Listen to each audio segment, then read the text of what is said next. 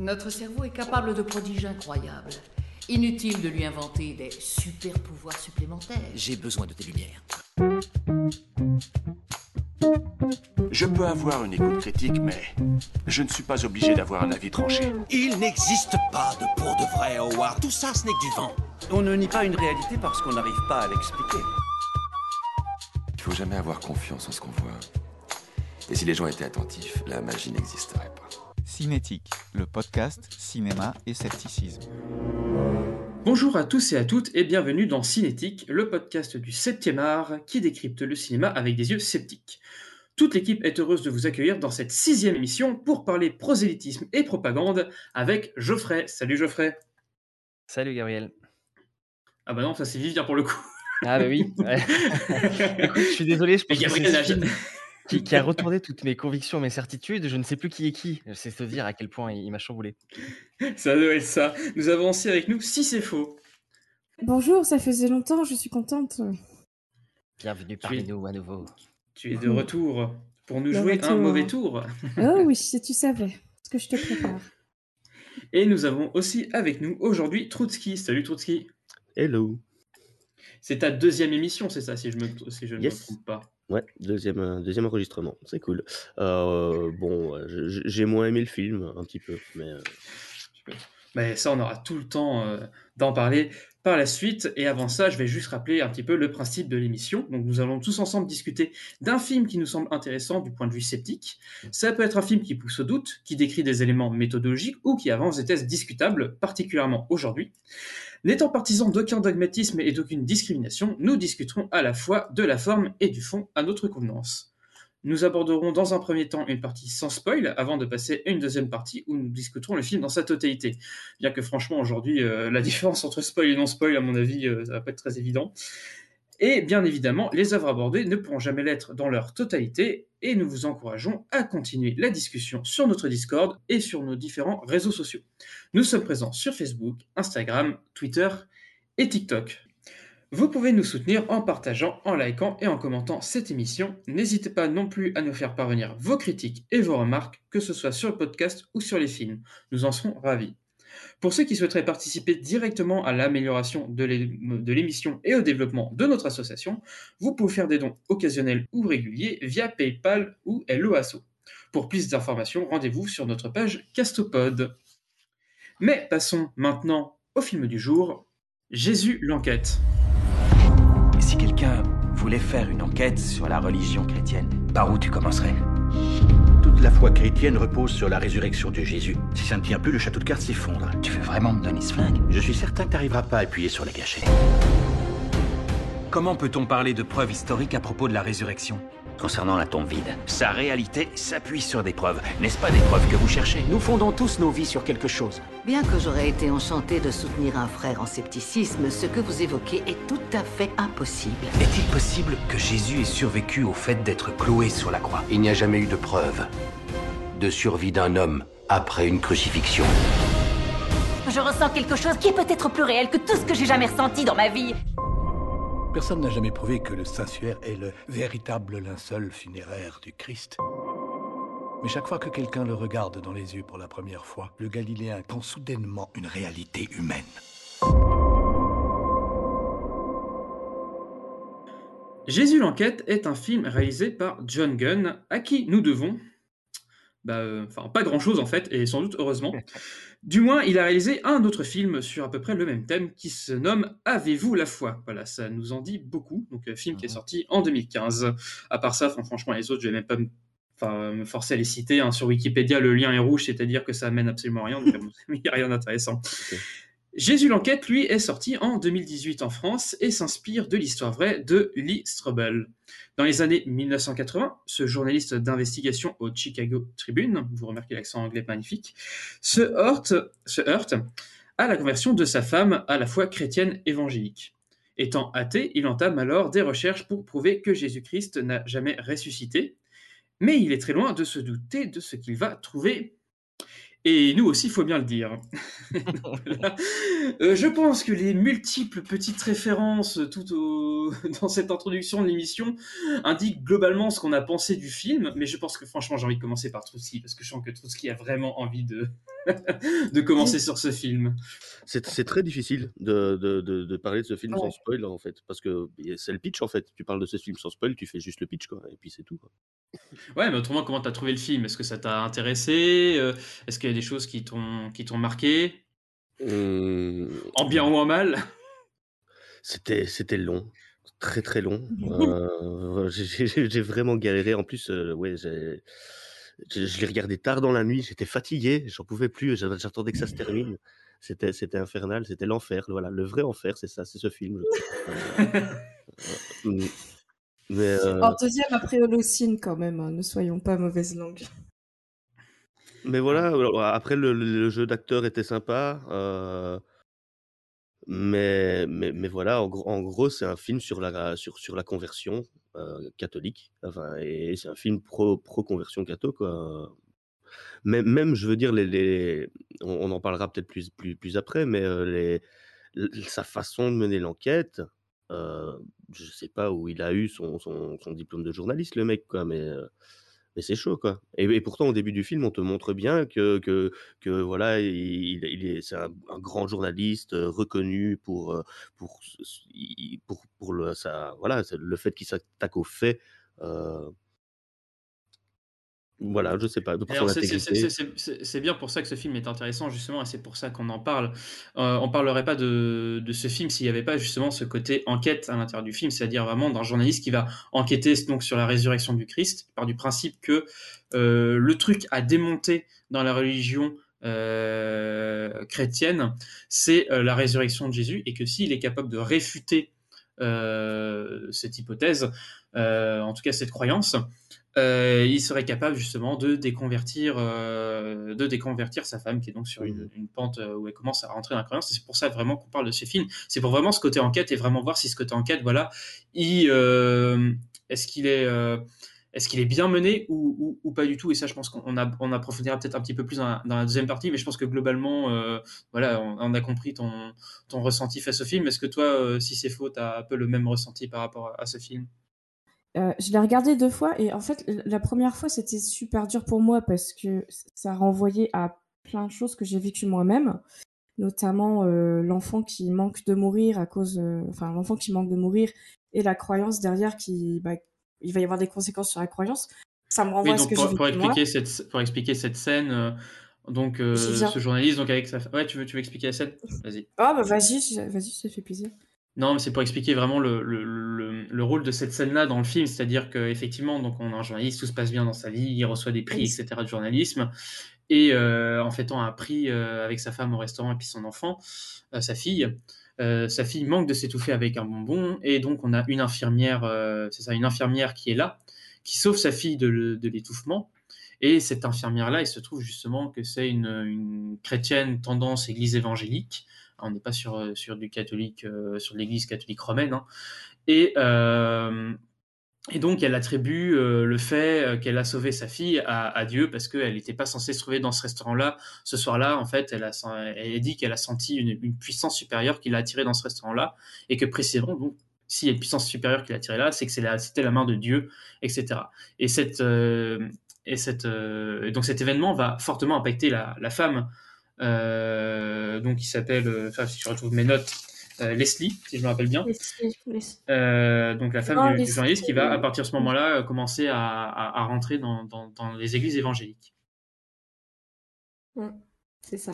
Et donc moi, ça, ça me renvoie à quelque chose que j'ai vécu moi, où j'ai failli perdre ma fille, et derrière, les, les croyances euh, bah, ont, ont augmenté, quoi. Donc ça, déjà, ça va me mettre mal.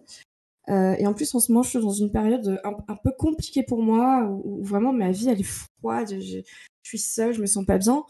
Et, euh, et voilà, et de voir cette, cette mère qui, euh, qui a eu peur pour son enfant et qui euh, trouve du réconfort quelque part, bah, moi, quand on trouve pas en ce moment, ça, ça me met un peu mal. Et puis, il y a eu plein d'autres choses comme ça. Euh, donc, je l'ai regardé une deuxième fois. Et, et bon, la deuxième fois, ça se passe bien, mais euh, bah, je suis déçue euh, parce que voilà, on a un journaliste euh, qui fait très bien son travail, bon, qui se plante dans le film, mais qui fait, qui fait quand même bien son travail, et qui, dans son enquête, va être complètement à côté de la plaque, quoi. Qui est pas du tout professionnel, en fait. Et ça, ça va beaucoup m'agacer, ça va rendre le, le film très compliqué. Euh, et je trouve ça dommage parce que ça aurait été intéressant d'avoir euh, d'avoir une enquête, voilà, vraiment plus approfondie, mieux présentée et cetera.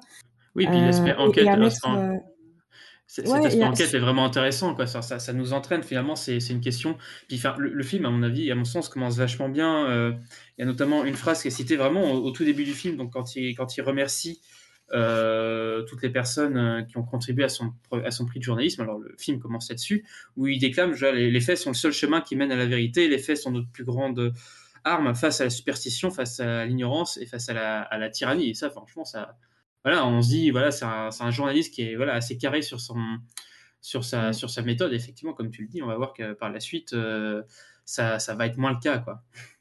Et c'est très dommage parce que si on avait eu un si on avait eu ce ce journa un journaliste, heu, voilà, qui qui mène une enquête, heu, mais vraiment balèze et et tu aurais, heu, mis ça en parallèle à quelqu'un qui trouve la foi, enfin quelqu'un qui, heu, voilà, qui qui commence à croire en Dieu parce que, bah, elle a la foi qui qui commence à naître en fait et qu'elle sent. Ça aurait été vraiment hyper, hyper intéressant, quoi.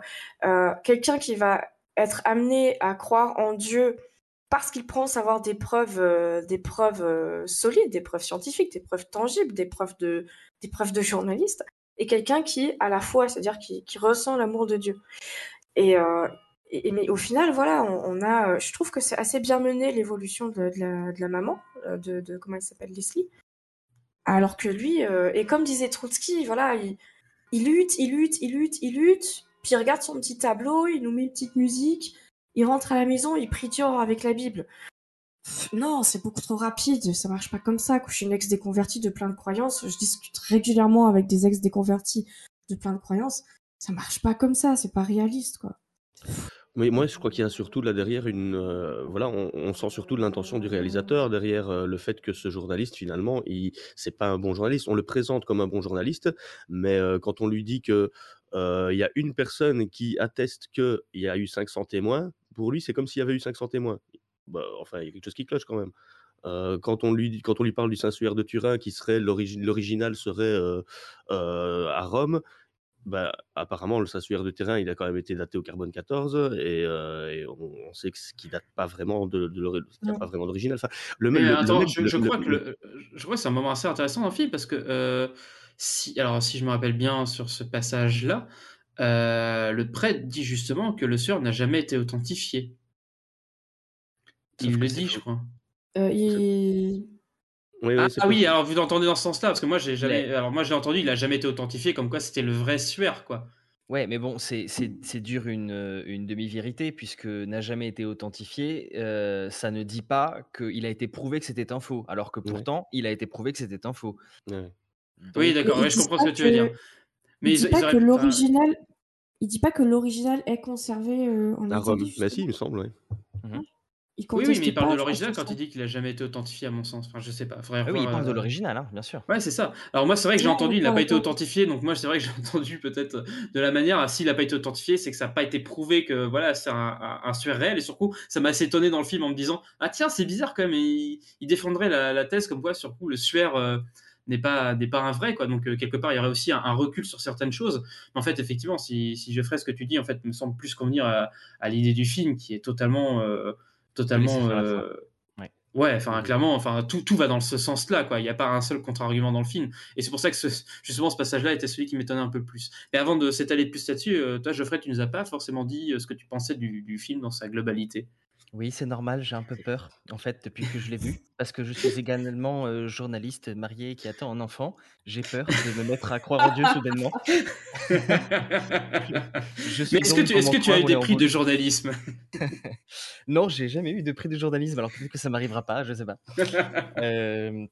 Et puis, non, alors effectivement, heu, je dirais pas que ce journaliste était, était pas un bon journaliste au vu de la méthode qu'il utilise, mais effectivement, on sait pas vraiment quel a été son cheminement. Je n'ai pas lu le livre qui est une autobiographie dont est inspiré le film. À Oui, c'est mon avis, il y a quelques étapes, supplémentaires quand même à cette, à cette conversion. Du coup, je pense pas que ce soit ç ça se soit fait aussi rapidement, effectivement. Puis on voit qu'en fait, qui amène je suppose que ce sont également des événements qui se sont produits finalement, le changement final, on le prépare depuis le début, c'est des états de vulnérabilité émotionnelle successifs, une erreur professionnelle qui a coûté, euh, de la prison et son intégrité physique à un innocent. Euh, la perte du père, du coup, qui est vue en plus euh, là-dedans comme, comme, comme symbolique, puisque en fait, tant qu'on rejette le père et tant que le, on est en conflit avec le père, on peut pas résoudre nos conflits avec Dieu qui représente le père. Et une fois qu'il n'y a plus de père, pouf, la place est libre. Voilà. Donc, euh, comme par magie, tout se résout aussi. Ouais, ça, ça, Euh, ça, ça, ça, ça aussi, je m'étais fait la même réflexion. Je me suis dit, ah bah voilà, euh, son papa il meurt, et en plus il sait que son papa l'aimait, donc du coup il peut laisser un autre papa l'aimer. Allez hop. Non. D'ailleurs, je, rev- Ouais. je reviens encore Voilà. avec le film Jackie Brown, mais le papa, c'est le prêteur sur gage dans Jackie Brown. Ah C'est moi ou à chaque fois que tu viens dans une émission, on est obligé de parler de Jackie Brown Ouais, je sais pas, j'aime beaucoup ce film. C'est c'est un acteur que qu'on voit euh, régulièrement. De toute façon, je sais plus son. Mais c'est c'est pas Tommy Lee Jones en plus, le papa? Non, pas Tommy Lee Ah Jones. non, non, non. euh, Non, non, il, a- il, y- il y a, il y a un petit air, quoi, mais... euh, c'est Oui, pas- voilà, c'est pour ça que je confonds. Mais euh, comment s'appelle cet acteur? On le retrouvera plus tard. Ouais. Bon, conclusion, moi, euh, le film, effectivement, je pense pas que ce soit un mauvais film, parce qu'après, pour en parler en tant que qu'œuvre, comme euh, dirait Vivien, il a des qualités indéniables artistiques, n'est-ce pas? C'est pas, c'est pas moi qui ai dit ça, j'ai tiré ça. C'était, c'était de l'ironie. Et euh, C'est bien, ouais. ça, ça sortait d'un site catholique, genre euh, ultra catho, quoi. Donc, Ouais. et c'est les, les seuls que j'ai vu avancer euh, la thèse comme quoi il y avait des, comme quoi c'était une œuvre artistique indéniable. Bon, c'est c'est un film qui est très académique hein, dans sa mise en scène. Voilà. Euh, il utilise vraiment tous les codes du film journalistique américain. Je veux dire, si vous regardez les films de Spielberg sur le sujet, ou Zodiac, ou n'importe quoi, ils sont tous construits de la même manière. Euh, jusque dans la colorimétrie, en fait, on retrouve des couleurs qui sont là pour nous rappeler qu'on est bien dans les années 80 et qu'on est Mhm. bien dans une salle de rédaction euh, bien macho, euh, tout ça. Euh, ça fonctionne, du coup. Donc, le film m'a déplu, mais il n'est pas mauvais en soi. Il m'a déplu parce qu'effectivement, il vient heurter mes convictions. Donc déjà, moi, ça me fait m'interroger et le prendre avec un certain sérieux quand même, parce que quelque chose qui agresse mes convictions comme ça, j'ai envie de savoir s'il est crédible finalement. Ah, tu Euh, me fais plaisir. Ouais, donc mon réflexe derrière, ça a été euh, d'aller voir si déjà il existait un consensus scientifique autour euh, de la mort et de la résurrection du Christ, autour de son existence. Tout ce que j'ai trouvé n'a fait que confirmer moi ma croyance préexistante et à, finalement voir que l'argument le plus solide du film, c'est de dire là où il n'y a pas de certitude, seule la foi compte. Ce qui pour moi effectivement est une contradiction avec ce qui est dit au début du film, puisque je rappelle que donc le personnage principal est sceptique. Euh, il se présente Mhm. comme tel et il a un mentor sceptique. Et donc on est vraiment euh, aux États-Unis sur un mouvement qui est quand même beaucoup plus représenté que, que nous en France euh, jusqu'à ces dernières années. Et il lit du Euh, Bertrand Russell. Et il lit du Bertrand. Russell, qui est Ouais, connu il, il pour se euh, balade avec le bouquin pendant tout le film, d'ailleurs. ouais. Ouais, voilà. Ouais, on le voit plusieurs fois. euh, et Russell, du coup, pour ceux qui ne connaissent pas, on va vous en parler un petit peu. L'argument de la théière de Russell, c'est de dire euh, si euh, une théière, si quelqu'un vient me voir un jour et me dire qu'il existe une théière en orbite autour de la Terre à une telle distance, mais qu'elle n'est observable par aucun euh, instrument connu à ce jour-là et que je dois juste le croire sur parole, pourquoi devrais-je le croire? Mais parce que tu ne peux pas prouver qu'il n'y a pas de théière dans l'espace, voyons. Comment Voilà, tu fais sauf que effectivement, là, on est sur les critères de réfutabilité et on en parle souvent en, en scepticisme et en zététique pour dire il est difficile de prouver l'inexistence de quelque chose. Maintenant, ça ne veut pas dire qu'on ne peut pas placer notre curseur de croyance quelque part en se disant bon ben si cette chose, on n'arrive pas à prouver qu'elle existe et que plus probablement elle n'existe pas et que dans ce cas-là, je peux raisonnablement dire que j'ai pas de bonne raison d'y croire. Donc euh, toute la logique là, elle est cassée. Ce- cet argument-là que, que nous on utilise dans nos démarches, en fait, il est mis à la poubelle et on te ressort en fait l'argument de Pascal à plusieurs reprises, mis Mm. dans la bouche de, de C.S. Lewis qui a écrit Narnia notamment, qui est quand même connu pour être effectivement une, on va dire une, Une figure une catholique. œuvre de micro-propagande, effectivement, ouais, quand même euh, à, à l'intention des enfants, hein, Micro. puisque Ouais. Aslan, c'est totalement le Christ, hein, voilà, qui ressuscite d'ailleurs euh, dans les bouquins pour rappel. Et, euh, et donc lui revient avec l'argument de Blaise en disant bon ben en fait euh, si c'est vrai on a toutes les raisons d'y croire parce que si c'est vrai ben on ira au paradis alors que si c'est faux euh, ben on ira en enfer Non, donc si c'est faux, elle est là avec nous. Ah Non, mais si c'est faux, mais peut-être que c'est vrai. hein. Non, mais moi je peux dire aussi ce que, pour le coup, ce que, ce que, ce que j'ai pensé du film. Et surtout, je suis assez d'accord avec toi, Geoffrey. C'est-à-dire qu'on est sur un film, quand même, somme toute, assez classique. Mais finalement, dire que c'est un film classique, euh, c'est pas anodin dans le cadre d'un film euh, de propagande évangéliste. hein. C'est vrai. Parce que c'est clairement dans le cadre d'une propagande éva- évangéliste. Et puis j'y reviendrai peut-être un petit peu plus tard euh, sur, euh, sur d'autres films produits par les mêmes personnes, qui sont autrement d'ailleurs plus choquants que Jésus l'enquête, qui finalement reste un film quand même assez... euh, qui réutilise des codes assez grand public, notamment le code, comme tu disais, de l'enquête journalistique, qui fait que euh, moi, personnellement, euh, contrairement à Trotsky, j'ai pas trouvé le film chiant. Je me suis pas emmerdé une seule fois. La première fois que je l'ai vu, bien sûr, euh, extrêmement déstabilisé aussi, comme toi, Geoffrey, par, par les arguments qui étaient avancés. Donc, à essayer de chercher justement à creuser la- l'argumentation qui était avancée dans le film. Et là, donc, euh, une fois que, bon, voilà, une fois que j'ai vu la première fois pour la première fois le film, dans sur la deuxième fois que je l'ai vu, donc plus, plus d'un an après, euh, donc là, juste pour cette émission-là, là, je me suis amusé à faire la chasse aux œufs, c'est-à-dire la chasse au, au- sophisme, à, tout ce qui n'allait pas dans le film, à, à aller chercher un petit peu plus aussi les représentations euh, dans le film, et notamment de nombreuses représentations qui sont complètement défavorables euh, envers les, les sceptiques et les journalistes. Et ce qui est assez drôle, c'est euh, comment dire les, la comparaison entre les milieux euh, catholiques qui sont présentés dans le film comme étant des gens voilà extrêmement gentils, sincères, euh, proches des gens, euh, extrêmement sympathiques, etc. Mise en, en relation avec euh, une des premières scènes du film euh, quand donc Lee Strobel, donc le journaliste, a publié un de ses premiers livres et essaye de- d'en faire la promotion autour de ses collègues qui, qui sont tous en fait totalement hypocrites, individualistes, hautains. Euh, ils sont vraiment odieux avec lui, ils sont égoïstes. Enfin voilà, il y a vraiment deux univers, c'est-à-dire il y a l'univers athée qui représente un peu toutes ces, euh, toute cette, euh, toute cette description un peu là, donc c'est-à-dire voilà, hypocrite, individualiste, égoïste, hautain, etc. Donc milieu athée et le milieu catholique qui lui est beaucoup euh, voilà, qui, est beaucoup plus hospitalier.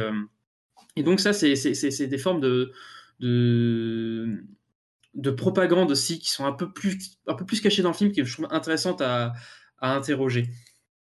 Mais après, effectivement, au niveau de la forme, c'est un film qui est techniquement et quand même globalement assez abouti au niveau de, enfin, au niveau des éclairages, du cadrage, etc. Il n'y a pas grand chose à redire. Ça casse pas des briques, faut dire ce qui est aussi, hein. Comme on dit, c'est classique, quoi. C'est, c'est pas un téléfilm. On n'est pas au niveau d'un téléfilm que généralement ce genre de film, c'est au niveau d'un téléfilm, voire pire. Là, on est vraiment à, à un niveau de film de cinéma, euh, clairement.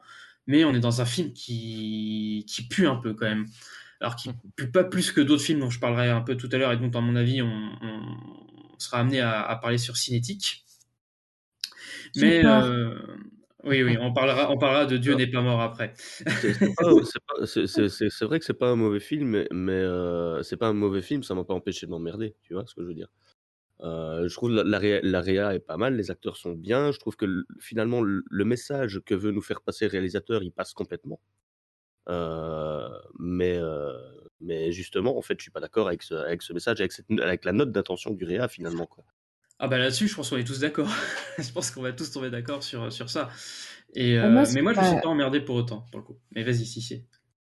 Euh, Moi, ce qui, ce qui m'a tenu sur le film, au final, c'est euh, euh, c'est c'est parce que je voulais savoir la fin, quoi. Parce que quand même, voilà, je voulais... je me suis dit, il y a peut-être une fin un petit peu intéressante, euh, un petit peu poétique, un, un petit peu euh, provocante, euh, plein, plein de choses comme ça, un petit peu une fin à la Da Vinci Code, quoi. Mm. Toi, Da Vinci Code, c'est pas plus sérieux, si tu veux, mais il y a une histoire derrière qui était prenante, quoi. T'étais dans le film. Ouais, J'ai éclaté de rire justement sur cette petite partie à- de fin à la Da Vinci Code, justement, où tu vois, il a les révélations derrière les tableaux, il entend toutes les voix, il est en train. Tu sais, comme dans tous les films, euh, justement, à la Da Vinci Code, où il est en train de recouper toutes les informations et il a l'illumination, il fait Ah oui, très c'est cliché. lui, c'est- c'est c'est Chan Li, le meurtrier. Euh, mais, mais en fait, euh, c'est- j'ai éclaté de rire, quoi. Enfin, C'était c'était trop drôle. Ah oui, il y a un autre Ouais. truc qui m'a fait, ouais, un autre truc qui m'a fait éclater de rire dans le film, c'est quand même, euh, et c'est le truc je trouve le plus grossier du film, qui est vraiment euh, à la fois un énorme cliché et en même temps, vu comment c'est amené, c'est vraiment très très mal amené. C'est le moment où sa femme lui avoue euh, qu'elle est en train de, passer à la, à, la, croyance catholique, en train de, de, recommencer à croire, parce qu'elle était croyante quand elle était plus jeune, et, et là, elle, recommence à croire. Et le mec, donc, il s'énerve un peu. Et ce qu'il décide, c'est de partir de chez lui pour aller se, pour aller se pinter la tronche avec des bières. tu envie de te dire, c'est quand même pas la première. euh, Enfin, c'est encore la, la- la- la description des athées qui sont encore plus dogmatiques que les croyants. Enfin, c'est quand même très, très, très drôle. Quoi. Ouais, C'est-à-dire genre, ma mec, femme, il- ma femme, ma tellement- femme croit en Dieu, je vais mourir, je me suis suicidé. Le mec, il est tellement Ouais. dogmatique, ouais, c'est ça qu'il peut pas accepter le changement de, de croyance de, de sa femme, et donc il va aller se boire avec donc trois bières devant lui, euh, genre euh, le- l'esprit, enfin la, la, la, la tête totalement, genre totalement en train de déprimer. Enfin, c'est complètement comme si elle caricatural l'avait trompé. C'est comme si elle l'avait, pour lui, c'est comme si elle l'avait trompé avec Jésus. Ouais, ah, c'est clairement ah, ça. Mais Il c'est parle de mariage. Oui, oui, c'est vrai. Non, mais il est, il est complètement, il est carrément complètement euh, pas dans l'écoute, quoi. C'est, et c'est, c'est terrible d'ailleurs de, de, de voir sa femme à côté essayer de comprendre et euh, essayer d'arranger les choses pendant que lui, il refuse ne serait-ce que de comprendre ce qui se passe, quoi. Alors, sauf que, alors je vais pas le défendre parce qu'effectivement, il a un comportement vraiment de connard, faut dire ce qui est. Hein. Ouais, mais ouais, en même temps, ça va avec la représentation des athées que, que donne le il film, c'est-à-dire que c'est tous des connards, hein, Mhm. euh, globalement. Sauf peut-être son mentor, euh, qui je Oui. trouve peut-être est une figure d'athée qui est pas trop attaquée, mais quand même, enfin bon. Mais euh, lui, c'est vraiment un connard. Tous les autres journalistes sont globalement aussi euh, vraiment très mal amenés. Enfin bon, c'est ça. Il y a vraiment deux univers. Je trouve qu'il y a vraiment deux univers, même s'il y a un des journalistes qui est plutôt croyant. Mhm. Mais mais enfin bon, voilà, il y a vraiment deux univers pour moi. Et euh, j'ai complètement oublié ce que je voulais dire pour le coup. On, parlait de, de, sa, de son comportement à lui avec sa femme, qui effectivement n'est ça. pas excusable, qui et à mon avis, probablement ce qui s'est produit à un peu de choses près. Alors, je pense qu'effectivement, dans la note d'intention du réalisateur, qui doit être un ajout par rapport à l'autobiographie, eh ben, il, il enrobe moins les choses, donc il doit les rendre plus crues et probablement qu'il il exagère sur ce genre de phénomène de, de rejet euh, maladif qui sont censés montrer que le personnage, justement, est, est pas prêt, en fait, quoi. Euh, Mais ça explique aussi, finalement, pour moi, d'un point de vue psychologique, euh, sa conversion après. C'est-à-dire qu'il finit par se convertir aussi par culpabilité. Parce qu'il se dit, ah, en fait, peut-être que j'ai eu tort. Déjà, il finit par. Sauf que là, tu viens de spoiler. non. Bah, de toute façon, il y a longtemps qu'on est dans le spoiler, là, non? Ouais, je pense. Je pense que pour, je On pense est pour d'accord. cet épisode, on laisse tomber, on, laisse tomber l'idée de Ça va. J'espère que les auditeurs nous en voudront pas. De toute façon, sachez qu'on ne vous recommande pas particulièrement de voir le film. Euh, maintenant, Sauf si vous voulez vous faire du mal. Voilà, pour votre culture, si, ce sera intéressant, hein, regardez-le. Sinon, on n'en parlerait Culture pas avec un quand petit même. C. Oui, ou Ouais. pour relever justement, je pense, je pense que justement la, la, la, la façon dont, dont Vivien l'a regardé pour la deuxième fois, en relevant les sophismes, en relevant les trucs, ça peut être une façon amusante de voir le film. Quoi. Ouais, je pense qu'il faut confronter ses, ses convictions aussi, du coup, à des choses qui nous challengent un petit peu, qui vont pas toujours dans notre sens, quoi. Aussi, ouais. Non, mais surtout, ce que je voulais rajouter par rapport au comportement, c'est j'ai j'ai retrouvé ce que je voulais dire, c'est que oui, effectivement, donc lui a un comportement de connard et ça on est tous d'accord, sauf que sa femme, elle est, alors je dirais pas qu'elle est pas, pas mieux quand même, mais euh, elle a quand même un, comportement extrêmement prosélyte. Euh, ce qui moi m'a aussi euh, pas mal pas mal emmerdé à certains moments. Elle colle des petits messages en, en parlant de Dieu absolument partout. Enfin, alors, elle a- alors, en même temps, elle a envie de partager ça avec lui, mais sauf qu'elle sait très bien que lui n'a pas du tout envie de partager ça avec elle. Donc voilà, elle a vraiment un comportement des fois vraiment de prosélyte qui est, qui est aussi qui, qui, qui irrite aussi quoi. Ouais. Après, il y a, y a même, elle, elle va même jusqu'à, elle, elle sait que le mec il est, il râle quand même, que, qu'elle, enfin, qu'elle- qu'il est quand même pas super content. Elle lui met des petits mots sur le, sur le miroir. Oui, Dieu c'est ça. t'aime, Dieu t'aime et moi aussi. C'est exactement à cette scène que Pour je faisais bien- pour bien référence. lui la haine, quoi. Non, c'est juste une femme amoureuse qui aimerait que son mari euh, la comprenne. Euh, moi, je t'avoue que si, si j'étais euh, avec une Anakato et de ça, je- j'avoue qu'on se vannerait très souvent dans ce genre de truc, quoi, tu vois? Et le, je le prendrais comme une vanne et ce serait très drôle. Là, dans la situation dans laquelle ils sont, c'est c'est pas, voilà, c'est un peu, c'est un peu provoque quand même, quoi.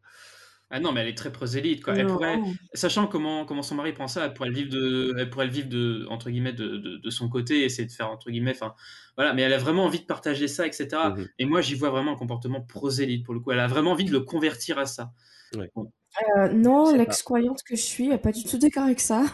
Je suis complètement de l'avis de si c'est faux. Ouais, merci, ça, ça fait plaisir déjà de mon avis. Euh, non, mais euh, elle, euh, voilà, moi en tant que, après peut-être que je m'identifie et que donc je suis complètement biaisée, hein, c'est c'est possible aussi. Hein. Euh, mais quand on a des croyances comme ça qui sont très très fortes, on, on a envie que les gens autour de nous, pas forcément les partagent, mais au moins les comprennent. Et je vous assure que c'est pas quelque chose qui arrive souvent. Ouais. Donc moi j'ai juste vu quelqu'un qui, euh, bah voilà, qui, qui a sa foi en Dieu, qui commence à se faire sentir et qui a envie de partager ça avec son mari. Et quelqu'un qui était un peu en souffrance de ça. Voilà. Et essayer de convaincre quelqu'un euh, que Dieu existe à un moment, c'est compliqué de, de faire autrement qu'en expliquant, euh, en, en faisant des choses qui ont l'air d'être du prosélytisme. Si on, on parle de Dieu, quoi, c'est, je sais pas. J'ai rien vu, j'ai pas vu de provocation dans ce billet. Après- J'ai juste vu une tentative aussi, juste de voilà, de. Après, c'est vrai que la femme est peut-être pas au courant d'à quel point ça le perturbe. Parce que moi, il y a un truc que j'ai compris qu'à la fin du film, c'est qu'elle est pas au courant qu'il enquête sur, euh, sur, tout ça. Pendant tout le film, il enquête sur Jésus. Pendant tout le film, ils ont des échanges.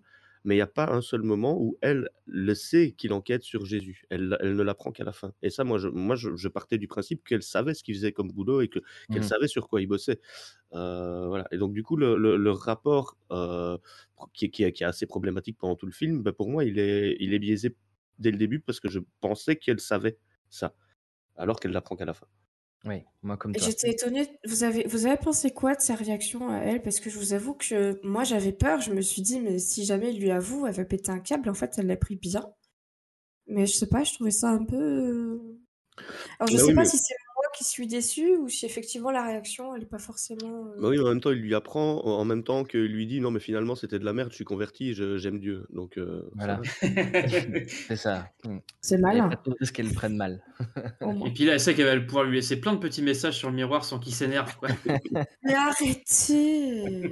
Mais alors, c'est vrai que quand même, euh, moi, je comprends cette position parce que, euh, comment dire, effectivement, elles, elles se sont agressées par son rejet à lui qui est pas, euh, qui est pas vraiment digne. C'est-à-dire que je pense que que nous, on essaye aussi de, de transmettre en- entre nous, euh, dans les milieux sceptiques, un certain euh, respect des croyants. On n'est pas obligé, effectivement, on répète souvent d'avoir le respect de la croyance en elle-même. Par contre, si on peut éviter de blesser les gens, c'est quand même le béaba en fait de- du respect. Et, et là, en plus, ils sont mariés, donc je veux dire, lui, il prend pas du tout de pincettes euh, avec ça. Il y a l'histoire de comment ils vont le transmettre à leur fille à côté, qui lui le fait surréagir en- encore plus. Mais au début, c'était inversé, quoi. C'est-à-dire que c'était euh, euh, c'était lui qui justement essayait de, de transmettre sans Mhm. forcément le, le démentir un, un athéisme militant presque, euh, sans vraiment laisser une liberté de choix comme ils avaient eu l'air d'en discuter auparavant entre eux. Donc c'est-à-dire que déjà il prend des initiatives sur lesquelles ils sont pas ils sont pas d'accord. Euh, et en fait, elle se sent donc forcément agressée par tout ça, donc elle réagit en essayant d'être acceptée dans sa foi. Je pense pas que son but final soit de, soit de le convertir. Mais, euh, mais du coup, elle fait ça. Je pense qu'il y a effectivement un petit esprit de provocation derrière, parce qu'elle se sentirait mieux comme ça, quoi, tout simplement. Il y a, euh, son but final n'est pas de le convertir, je suis pas certain, parce qu'il y a quand même ce mantra qu'elle répète, on, on la voit répéter trois ou quatre fois la même prière, assez qui tard, est, vrai. qui est euh, rendez, rendez son cœur de pierre, euh, du, enfin, euh, changer son cœur de pierre, machin. Enfin, voilà, c'est quand même, en, en gros, faites changer mon mari, faites-le, voilà, tu vois. Et elle a quand même la même prière qui revient trois, quatre fois dans le film. Quoi. Ouais, mais en, en fait, je pense que je suis pas sûre que le comment elle s'appelle la, la dame euh, qu'elle rencontre qui sauve la vie de sa fille, l'infirmière? Alfie. Euh, Alfie, oui, voilà, merci. Je suis pas sûre que elle, comprenne ce verset de la même façon. Je pense que elle, le comprend comme bah, euh, Dieu va convertir, euh, enfin va, va, va accompagner ton mari dans la conversion, il va trouver Dieu. Je pense que elle, elle comprend surtout, voilà, il veut pas comprendre, il a un cœur de pierre, c'est un connard, il veut pas, pardon. Euh, il veut pas comprendre, il a un cœur de pierre, il veut même pas discuter. Euh, radoucis-le un petit peu pour qu'au moins il accepte. Voilà. Moi, je- encore une fois, je l'ai pris comme ça. Alors, moi, c'est vrai que je le prends vraiment personnellement comme du prosélytisme. Mais alors, moi, euh, je le prends surtout comme ça parce que je vois le but du film qui est de faire du prosélytisme, hein, clairement. Et donc, c'est un personnage de film prosélyte. Euh, donc, c'est pour ça, c'est pour ça que j'interprète ce, ce personnage dans- surtout dans cette, euh, dans cette, euh, dans, dans cette analyse-là, quoi. On va dire ça comme ça. Mais est-ce qu'il n'y a pas un biais euh, qui, te fait voir peut-être euh, du prosélytisme? Parce que tout ça, ça se passe sur plusieurs mois. Et voilà, c'est vrai qu'ils reviennent souvent sur le sujet de la, évidemment de, de, Jésus et de Dieu, mais ça se passe sur plusieurs mois, donc on, a peut-être l'impression qu'elle en fait des tonnes, alors qu'en fait, elle va peut-être tenter un truc ou, deux dans la semaine, ou deux, trois dans le mois, je, je sais pas. Est-ce qu'il n'y a pas peut-être un biais de- parce que c'est un film et qu'il n'y a qu'une heure trente pour raconter euh, plusieurs mois de- d'enquête? C'est vrai que c'est quelque chose qu'on sent pas assez dans le film. Il essaye, hein, il y a des stratagèmes dans le film, comme le fait qu'elle elle soit enceinte et puis et puis qu'elle accouche et puis qu'on voit le bébé. Mmh. Heu, il y a y a des il y a des stratagèmes comme ça qui font qu'on voit que le temps passe, mais en fait, on ne le sent pas assez, je trouve. C'est Mmh. vrai. Bah, notamment parce qu'il travaille que sur 2 enquêtes, dont une qui est officielle et puis une qui Oui. qui n'est pas officielle, quoi.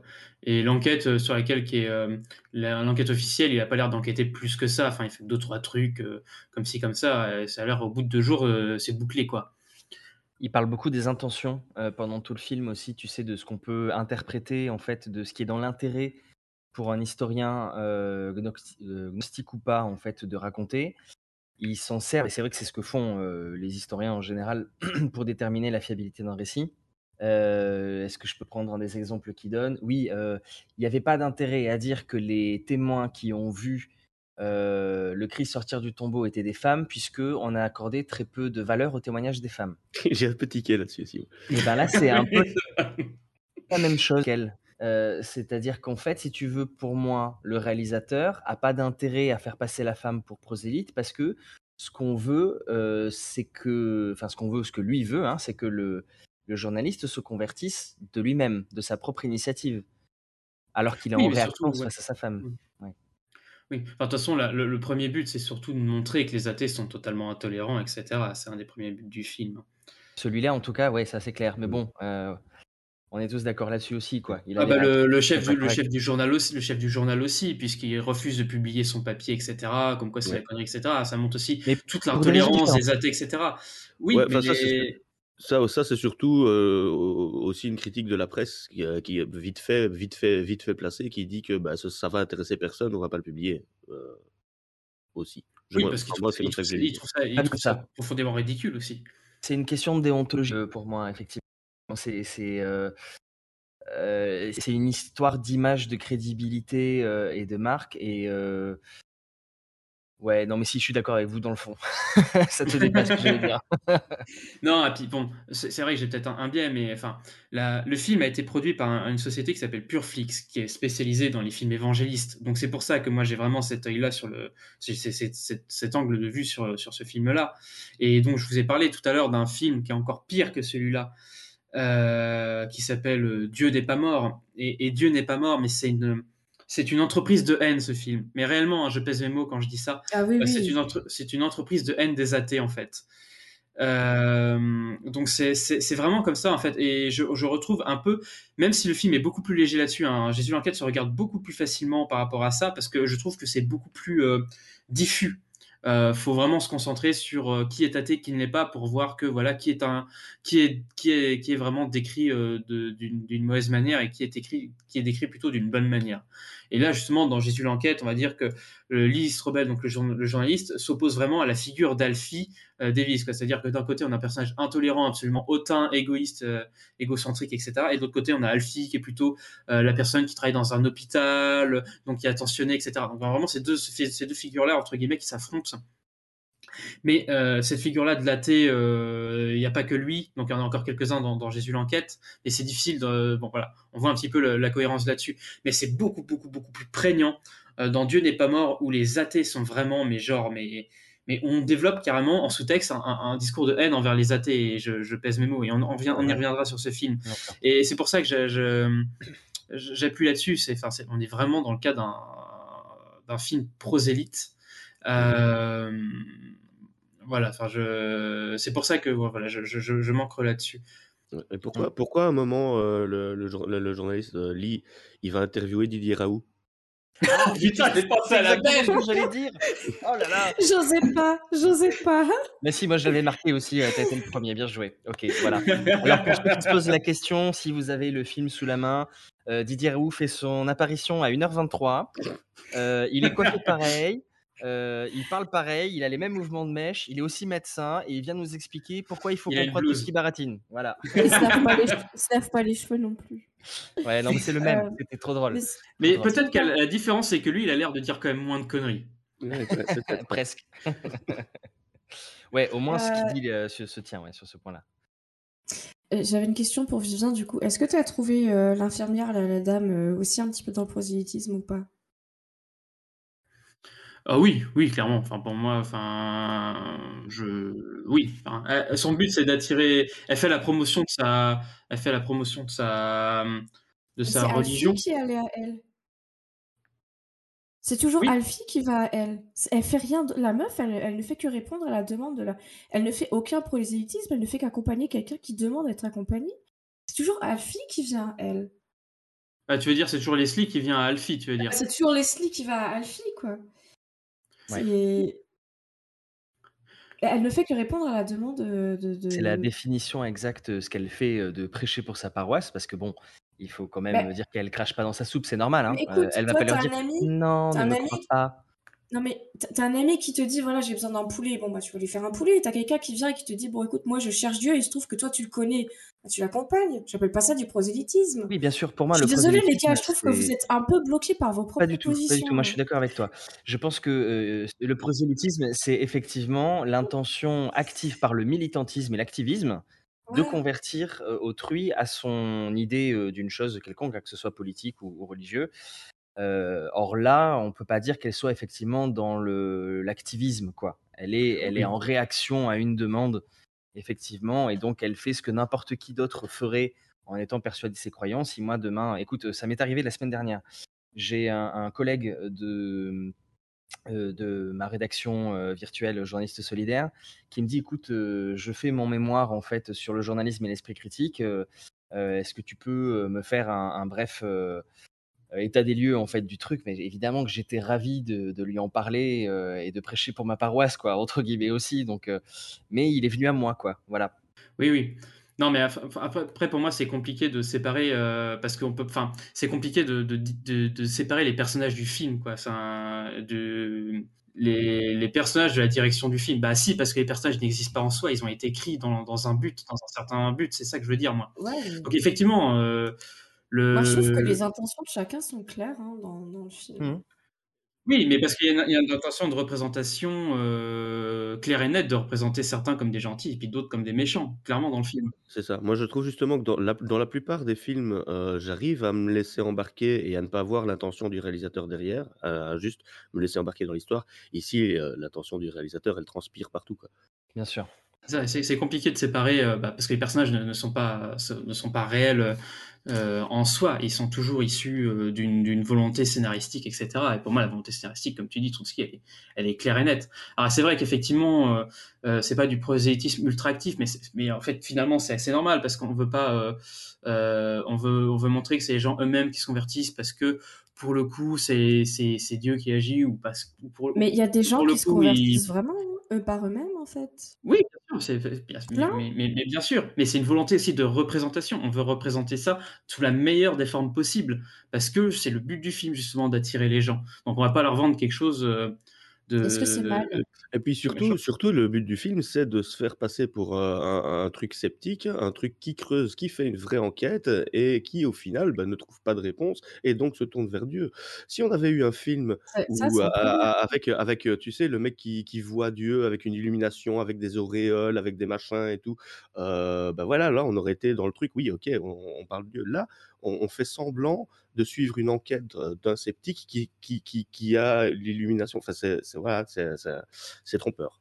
mais c'est du pain béni Je, ça je ce- sais pas si c'est un film qui se voulait sceptique. hein. Moi, je pense que c'est juste un Non, film. Je pense que, Ça je pense que c'est un, c'est un- c'est un film de propagande catho qui a un déguisement sceptique. C'est ça que je veux dire. Euh, J'ai- on est évangéliste, évangéliste que catho. C'est les églises évangéliste. évangélistes, c'est pas les églises catholiques. ouais. Non, mais On, on est, on on est est vraiment dans un cadre bien particulier. On est d'accord là-dessus. Après, moi, quelqu'un qui croit en Dieu et puis qui a envie de montrer aux gens différentes façons d'arriver à Dieu, même si elles sont très mal faites, moi, ça me pose pas de problème. Ah oui, mais en Euh, soi, voilà. euh, en, en soi, ça c'est pas problématique. Et puis il y a des films catholiques qui sont géniaux. Là justement, je parlais aussi, euh, euh, je voulais parler aussi de la société française qui a distribué le film, qui est une société spécialisée justement dans les dans les films qui euh, qui euh, qui sont sur euh, les discours euh, sur les discours évangéliques et, et- et catholiques. Alors attendez que je retrouve le nom. Ça s'appelle Sage Distribution. Donc c'est la première fois je- je- je- je- que je rencontre cette, cette société. Donc ils proposent notamment euh, donc de rendre disponibles des films et téléfilms d'inspiration chrétienne, donc sous toute forme, donc DVD, VOD, distribution, ciné, etc. Et euh, mais ce qui, ce qui est très intéressant, enfin, c'est c'est vraiment que l'inspiration catholique, c'est vraiment ça qui est central, mais que là-dedans, ils ont aucune. Ils font aucun, pratiquement aucun tri, quoi. Ça va de, ça va de déchets euh, du cinéma comme euh, Dieu n'est pas mort, qui est vraiment, comme je l'ai dit, c'est une abomination, à, à des, à des, à des purs chefs-d'œuvre comme Une vie cachée de Terrence Malick, quoi. Un chef-d'œuvre parce que bon, bah, Terrence Malick, c'est un des plus grands cinéastes, à mon sens, américains. euh, euh, bah, euh, de tous les temps, pratiquement. hein. Euh, On est sur le réalisateur des moissons. Ouais, non, rien que ça. Réellement, Terrence Malick, c'est le réalisateur de The Tree of Life, euh, Les Moissons du Ciel, La Ligne Rouge, où c'est des films extrêmement spiritualistes, en fait, mais qui sont extrêmement intéressants et qui sont dans leur forme, mais euh, de, de pures œuvres, à mon sens. Voilà, je parle pas d'œuvres dans l'absolu, mais à mon sens, qui sont des films mais d'une beauté extrême. Et Une vie cachée est vraiment un, un, de ces, un, un films magnifiques, quoi. Donc voilà, on va vraiment, c'est vraiment une société qui va vraiment du chef-d'œuvre euh, à, au pire, à la pire propagande prosélyte, quoi. Mais ce qui, veut dire, en fait, on peut très bien parler spiritualité, on peut très bien parler religion, sans tomber dans des trucs absolument, euh, alors soit euh, critiquables comme Jésus l'enquête, hein, voire complètement haineux comme Dieu n'est pas mort. Sachant que Terrence Malick n'a pas été produit enfin, Terrence Malick n'est pas produit par des, ces sociétés évangélistes pour le coup. Ça, je tiens à préciser quand même. C'est la société de distribution, hein, je précise bien là-dessus. Ok. Qu'est-ce que vous on pourrait- diriez euh, Ouais. qu'on liste quelques-uns des arguments principaux qui sont C'est ce que avancés C'est précisément ce que j'allais proposer. Ah oh là là, les grands esprits. Tout ça, tout ça. Exactement. Non, je, ouais, je, voulais proposer qu'on qu'on qu'on refasse peut-être aussi un petit peu euh, l'historique du film. Donc, euh, ra- rappeler que, que donc, euh, donc Strobel donc, euh, mène une enquête donc, pour le coup sur la, résur- résurrection de, sur la résurrection de Jésus. Je vais y arriver. C'est Jésus qui veut pas que j'arrive à prononcer ça, à mon avis. et donc, euh, pour le coup, il va aller interviewer différentes personnes pour avoir euh, des informations. Et c'est surtout sur cette scène-là, à mon avis, que le film est intéressant du point de vue sceptique pour aller creuser un petit peu les arguments qui sont donnés par ces différents experts, entre gros guillemets. Moi, j'étais en train de me demander, j'étais en train de me demander qui était Terrence Malick. Euh, Je sais que c'est un réalisateur et je connais pas trop.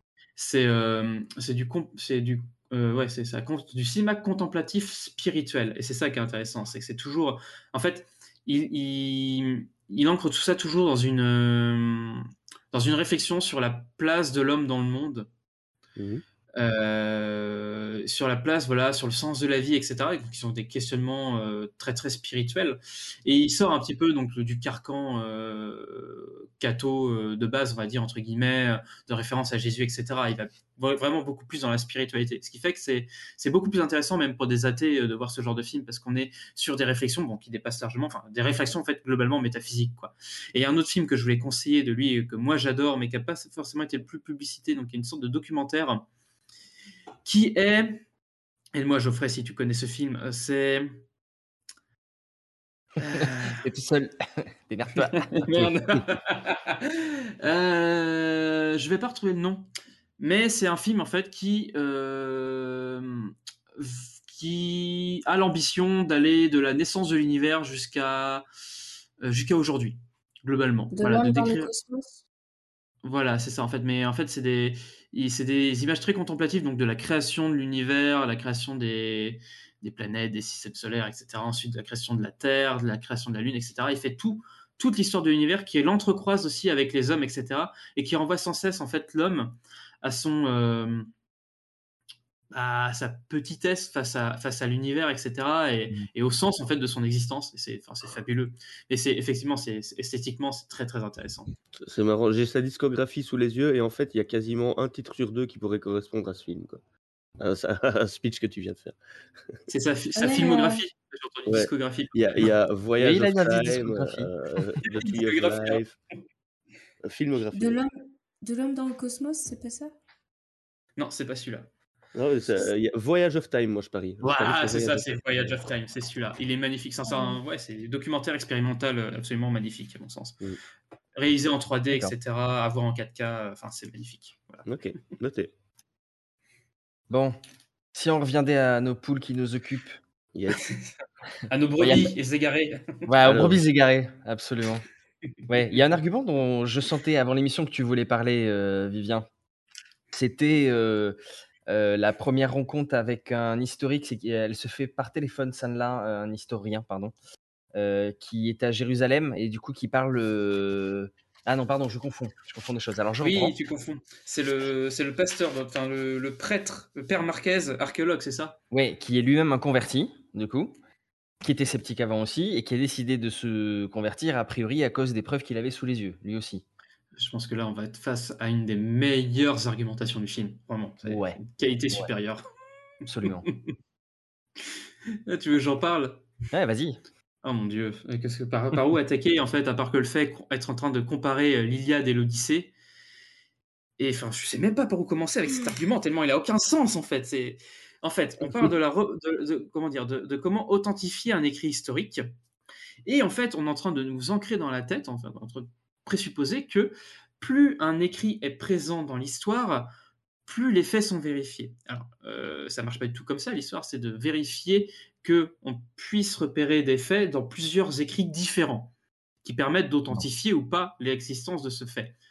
Euh, par exemple, le fait est-ce que Jésus a bien existé? On va aller regarder dans des écrits euh, bah, catholiques et païens, voir si les, les- discours se recoupent, etc., pour voir si vraiment Jésus a une possibilité, enfin, a vraiment existé ou pas.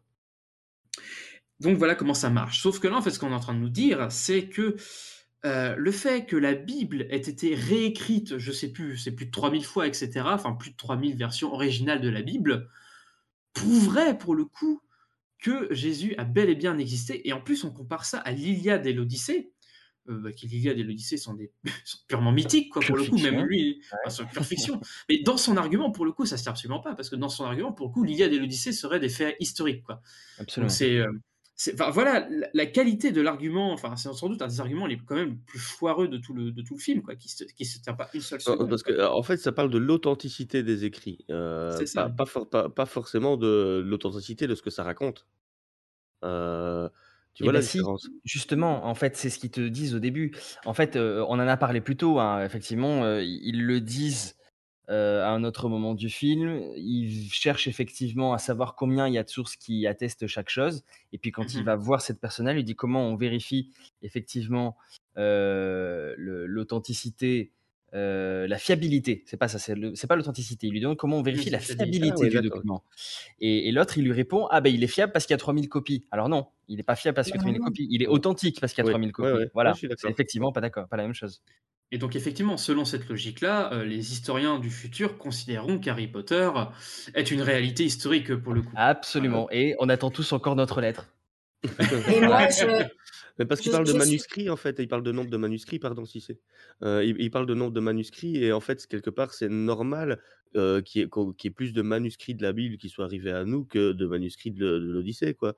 Euh, parce que la, la- la religion catholique a été dominante en Europe pendant euh, toutes les années qui ont précédé l'im- l'imprimerie, et que de- du coup, bah, forcément, c'est normal d'avoir plus de, de manuscrits de la Bible que de l'Odyssée d'Homère. Je- Enfin, je pense. Moi, moi en tout Oui, cas, de euh, toute façon. c'est- Bah, c'est ce que j'allais dire. Exact. T'as expliqué mieux que moi en plus. non, et puis de toute façon, c'est que du, entre guillemets, c'est, que du recopiage, donc ça, ça apporte rien de nouveau. Donc le fait qu'il y ait 3000 exemplaires, 6000 exemplaires, ça apporte absolument aucune euh, fiabilité à ce qui est écrit dedans, quoi. Et c'est drôle Non, de comparer même ça avec l'Iliade et l'Odyssée, qui pour le coup, effectivement, sont mythologiques, quoi. C'est quand même ça, c'est incroyable, quoi. Mais méfiez-vous, hein, parce que si c'est vrai, euh, moi je suis à 5 visionnages de Loki. C'est-à-dire que je suis à 9995 visionnages de faire débarquer le dieu de la malice.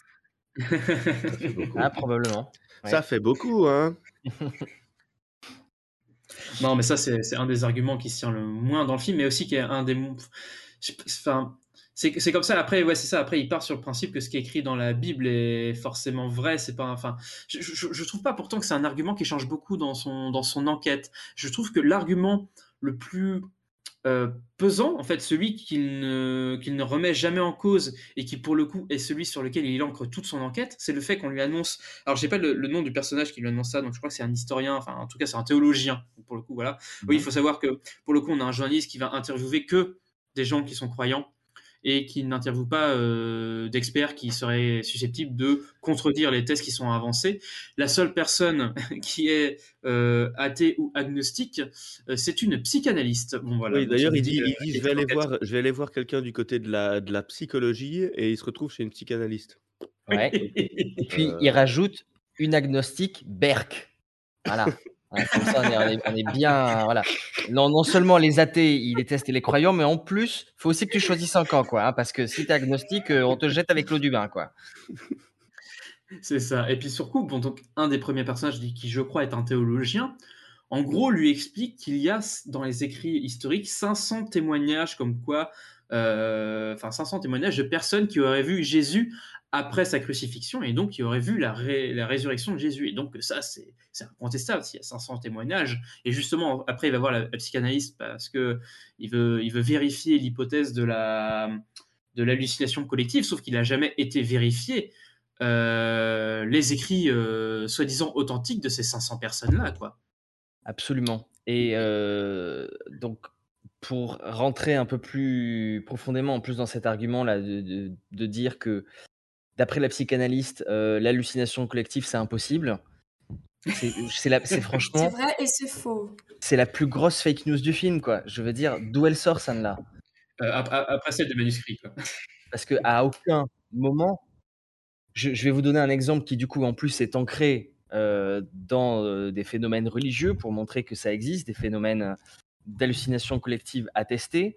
Là, on est sur un cas euh, d'apparition euh, de la Vierge du coup en 1917 à Fatima au Portugal du coup où après cinq premières apparitions en fait de, la Vierge qui annonçaient euh, soi-disant à chaque fois son, retour, on se retrouve avec plus de 60 000 personnes qui se présentent le 13 euh, octobre de cette année-là pour assister à la sixième apparition. Euh, et qui, euh, pour une grande partie d'entre elles, du coup, vont attester euh, qu'elles auront vu le soleil bouger, des taches blanches effectivement dans leur champ de vision, le soleil descendre et remonter sur l'horizon en une fraction de seconde. Et, et donc tout ça dit mais c'est waouh alors on n'a pas vu la Vierge mais d'accord mais c'est quand même passé un truc il y a un phénomène omni de ouf etc bon ben écoutez ça ça a quand même été débunké euh, suffisamment bien aujourd'hui pour qu'on sache que effectivement 60 000 personnes qui fixent le soleil en même temps euh, elles vont avoir des taches de rémanence sur les yeux hein. c'est un phénomène qu'on appelle euh, le phosphénisme qui est quand même très connu et documenté aujourd'hui, et que forcément, bah, du coup, si la tache qui est dans tes yeux, quand tu baisses les yeux, elle est toujours là, c'est parce que tu es à moitié aveuglé. Voilà, ça, ça alors, je, Geoffrey, Ouais, moi j'ai une question super importante par rapport à ça, pour le coup, euh, qui, euh, qui peut-être va, va contredire euh, ta théorie. C'est euh, est-ce que tu as une bonne relation avec ton père? Et oui, j'ai une bonne relation avec mon père, tout ce que je dis est donc valide. Mais, euh, mais ouais, cette question-là pour, euh, pour, parce que la, parce que là, on, repart sur peut-être autre chose, mais euh, la psychanalyse pour le coup, donc euh, qui, qui annonce le fait que donc les, les hallucinations collectives n'existent pas, attaque, enfin attaque en tout cas. euh, demande au Ouais, mais- personnage principal s'il a pas un souci avec son père, en expliquant que la plupart des, des athées ont tous des problèmes avec leur père. Donc, elle, elle cite Freud, Sartre, je crois, enfin, elle en cite d'autres. Comme quoi, voilà, c'est les, les athées ont des problèmes avec leur père. Bon, Ça s'appelle du cherry picking. Ah. Elle, elle fait du cherry picking, elle va chercher ceux Oui. qui sont athées et qui ont eu des problèmes, elle oublie tous les autres. C'est du cherry picking, moi, je suis désolée. Mais tout Ah le oui, film est un cherry picking, de toute façon. Ouais. hein, Mais après, juste, juste pour revenir sur les hallucinations collectives, en plus, c'est du gros bullshit parce qu'il y a eu des cas. Euh, Il y, a eu, euh, il y a eu des cas, euh, voilà, euh, Geoffrey a très bien expliqué euh, ce qui se passe quand on regarde le soleil et qu- et qu'on ne sait pas ce qui se passe quand on regarde le soleil. Mais on a eu un cas, alors me demandez plus exactement quelle île, quelle année, quoi, je sais plus. Mais il y avait une île quelque part. Et c'est assez récent hein, comme truc, hein, c'est assez récent. Quelques, quelques l'île. Sentinelle. Ouais, voilà, l'île Sentinelle. Euh, Il y avait, voilà, toute l'île était touchée. Absolument tout le monde voyait des trucs complètement pas cohérents. Ah non, c'est pas des ça. cochons. Vous voyez des cochons. Ah, c'est pas la même île alors? Ok. C'est pas ça que je pense- c'est pas ça que je pensais en tout cas. Ah, peut-être. Vous voyez des cochons euh, courir sur l'île? Il n'y a pas de cochons sur l'île. Mais tout le monde voyait ces cochons. Et, et voilà. Et c'était rien de, trop énorme non plus. Mais euh, voilà. Et un jour, il y a un scientifique qui s'est dit merde, on va voir ce qui se passe là-bas. Parce que le monde entier prend, euh, les prend un petit peu pour des gens un peu tarés. Euh, on va voir ce qui se passe. Il allé sur place. Et ce qu'il a découvert, c'est qu'en fait, il s'est passé un truc, un mélange entre des céréales et un truc qui ressemble à peu près au LSD. Et donc toute l'île, euh, toute l'île en fait mangeait euh, du pain qui était fait avec les céréales infestées. Et donc avait des hallucinations à cause d'un truc qui ressemblait globalement à du LSD. Quoi. De l'ergot sail. Voilà, c'est- l'île mystérieuse de Tintin, ça. Mais il, y a, il y a un petit village dans le sud de la France euh, dans, lequel je suis, dans, dans lequel je suis passé euh, où on pense que, enfin, il y, a- il y a des légendes et des théories du complot comme quoi la CIA aurait fait des expériences sur euh, les gens de ce petit village parce que ben il y a eu des, des- des- des hallucinations collectives pendant toute une journée dans ce village. Il y a des gens qui se sont défenestrés. euh, voilà, il y a eu, il y a eu des drames. Euh, et on ne sait toujours pas expliquer ce qui s'est passé. C'est pour ça qu'il y a eu des gens qui ont pensé que c'était la CIA qui avait mis du LSD dans l'eau euh, pour tester des trucs. Euh, on penche plus pour l'ergot sec, évidemment, du côté euh, sceptique et rationnel. Mais c'est dingue comment, quand euh, nous, lambda, on sait pas expliquer un truc, on se tourne vers les complots, quoi. C'est... J'en sais quelque chose, hein. Mais, euh, Je suis une ex-conspi, mais c'est- c'est- ça, ça m'étonnera toujours. Ce qui m'amène à autre chose, ce que tu dis, puisque du coup, là, en fait, on est en train de parler sans le nommer du rasoir d'Occam. Oui. Euh, Est-ce que vous avez vu, je pense que c'était eu Tu assez peux réexpliquer habile. juste le rasoir de... Est-ce que tu peux Ouais. juste réexpliquer le rasoir de cam pour ceux qui ne connaîtraient pas? Effectivement, le principe du rasoir d'Occam du tout consiste euh, à privilégier l'hypothèse la moins coûteuse quand vous êtes présenté face à deux hypothèses qui vous paraissent plus ou moins improbables. Euh, donc, Alors, Ce qui ne mettons. veut pas dire qu'elle est vraie. Plus Ce qui ne veut pas précisément, dire qu'elle est peux vraie. Plus précisément, si je peux me permettre, ça va être l'hypothèse qui va à la fois euh, répondre au plus des questions et à la fois euh, ou en ouvrir le moins d'autres. Voilà, le faire le plus simplement. C'est ça, c'est le, le coup résume ça. hein. C'est le, c'est l'idée qu'effectivement, euh, c'est. euh, Plus simple, ça marche pas, mais on en parlera une autre fois. Vas-y, Ouais, d'accord. Pour prendre un exemple précis sur le rasoir de cam, c'est-à-dire que si un jour vous perdez vos clés, disons que vous avez plusieurs hypothèses. Première hypothèse, vous les, avez posées dans un endroit où vous ne vous plus où vous les avez posées. Deuxième hypothèse, c'est vos enfants qui vous les ont, vous les ont cachés. Troisième hypothèse, c'est des extraterrestres qui sont venus euh, du fin fond de l'espace pour venir vous les piquer et les ramener sur leur planète. Bah, voilà, si vous perdez vos clés, vous allez plutôt favoriser la première hypothèse parce que c'est beaucoup moins coûteux que les deux autres hypothèses. Si jamais la première hypothèse ne se, vérifie pas, là, vous pouvez commencer à envisager la deuxième hypothèse parce que vos enfants sont peut-être un peu espiègles quelquefois. Et donc, après, bien sûr, là, c'est trois hypothèses pour simplifier. Il y en a une infinité en vérité. oui, j'ai pas d'enfant, euh, donc je peux pas dire, mais. Ah, si t'en veux, Mais moi j'en ai pour- deux. ça. Ouais, mais non, mais si- s'il y a une bonne raison, pourquoi j'en ai pas, tu vois. J'ai pas envie qu'il me pique mes clés, tu vois. mais enfin, voilà pour expliquer donc le principe du, du rasoir de cap. Vas-y, euh, Geoffrey, je te laisse continuer pour le coup. Donc, là où c'est habile dans le film, euh, par rapport à l'argument euh, avancé par la psychanalyste qui dit que les hallucinations collectives n'existent pas, c'est que ce qu'il en déduit, lui, c'est que 500 personnes qui hallucineraient d'avoir vu le Christ collectivement, ce serait un plus gros miracle que la résurrection elle-même. Bon, déjà, non. Mais admettons même que ce soit le cas, ce qu'on est en train de faire là, justement, c'est de vous présenter deux hypothèses, dont une est clairement moins coûteuse que l'autre en apparence, le fait que la résurrection serait plus probable, et que donc il vaut mieux que vous la privilégiez.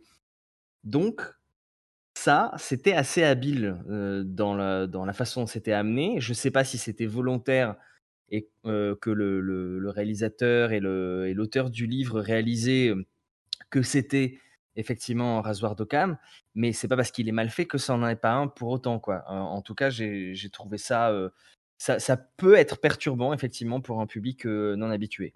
Il y a, un autre, euh, pour en- enchaîner sur autre chose, il y a un autre, alors peut-être plus, plus, plus, plus difficile à critiquer celui-là, mais parce que là, j'ai pas été re- recherché. Pareil, tu parlais tout à l'heure justement de, de cet historien là qui était à, Jérusalem, donc qui s'appelle, je crois dans le film, c'est Bill Craig, euh, et qui en fait avance l'idée que la, que euh, la police, quand elle s'intéresse à, à- à des témoins, euh, ne s'intéresse qu'aux propos et pas aux détails. Enfin, qu'au propos de, global, mais pas aux détails. Et ça, je trouve que c'est, à mon sens, c'est faux. C'est justement des fois le, ce qu'on appelle c'est le diable est dans le détail. C'est-à-dire que c'est dans le détail, des fois, justement, si on peut aller chercher euh, la vérité, voir si les, si, les, si les témoignages correspondent entre eux, c'est qu'on va aller justement aller voir dans le détail parce que le propos, euh, globalement, peut être vachement plus biaisé que le détail, justement, qui n'a pas véritablement d'importance. Et pour ça, par exemple, pour étayer un petit peu cette idée-là, je sais pas si vous êtes d'accord avec moi, mais nous, on avait vu en cours, euh, euh, vite fait, rapidement, euh, une, des, une des personnes euh, qui a développé une technique, donc qui était un médecin, dont je pourrais pas vous retrouver le nom, qui a développé une technique pour trouver, pour dénicher les, les faux tableaux. Mmh Et en fait, justement, pour dénicher des faux tableaux, il ne faut pas s'intéresser aux caractéristiques du, de l'artiste que justement le faussaire va particulièrement savoir reproduire. Par contre, il faut s'intéresser justement à ce qui ne semble pas important dans le tableau, aux détails. Et c'est dans le détail justement qu'on va voir que le faussaire ne sera beaucoup moins, euh, sera beaucoup moins intéressé en fait où il va faire le plus d'erreurs et c'est que dans le détail en fait qu'on est capable de dire si, si des tableaux sont, sont des vrais ou des, ou des reproductions à mon sens c'est la même chose dans, dans, le, dans un témoignage de toute façon quand on prend un témoignage on s'intéresse à la fois au propos global et, et au et au, et au détail qui a, qui, a, qui a, complètement son importance et là c'est le fait en fait de pareil de la même manière d'écarter euh, une multitude de faits qui, qui, qui pourraient être gênants quoi pour le coup et qui pourraient ne pas corroborer les, les différents euh, témoignages entre eux je sais pas ce que vous en pensez les autres, mais je pense que ce que vient de dire Vivien, en fait, corrobore ce que dit euh, l'historien à Jérusalem. En fait, il, il, est en train de dire que du coup, la police vérifie pas les détails et que, au contraire, quand il y a trop de détails, c'est suspect. Bah là, c'est la même chose en fait, en train de nous dire que du coup, s'il y a trop de détails ou que les détails sont mal faits, du coup, c'est suspect.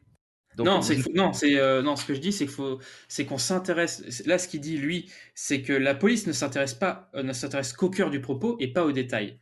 Et moi, ce que je dis, c'est plutôt l'inverse. C'est qu'il faut s'intéresser aux détails pour voir si les témoignages sont fiables ou pas. C'est oui, tout l'inverse. C'est ce qu'il dit que la police fait. Il dit que si la police se rend compte que tous les détails sont trop semblables, elle va suspecter un faux témoignage. Tu vois? Alors que oui. si effectivement il y a des petits détails qui changent, mais que euh, le cœur du du témoignage est corroboré par l'ensemble des gens, on retrouve des caractéristiques communes dans tous et on commence à avoir une image globale qui se dessine et qui est fiable. Et d'ailleurs, de toute façon, c'est quand même effectivement comme ça qu'on procède pour tout ce qui dépend uniquement de témoignages.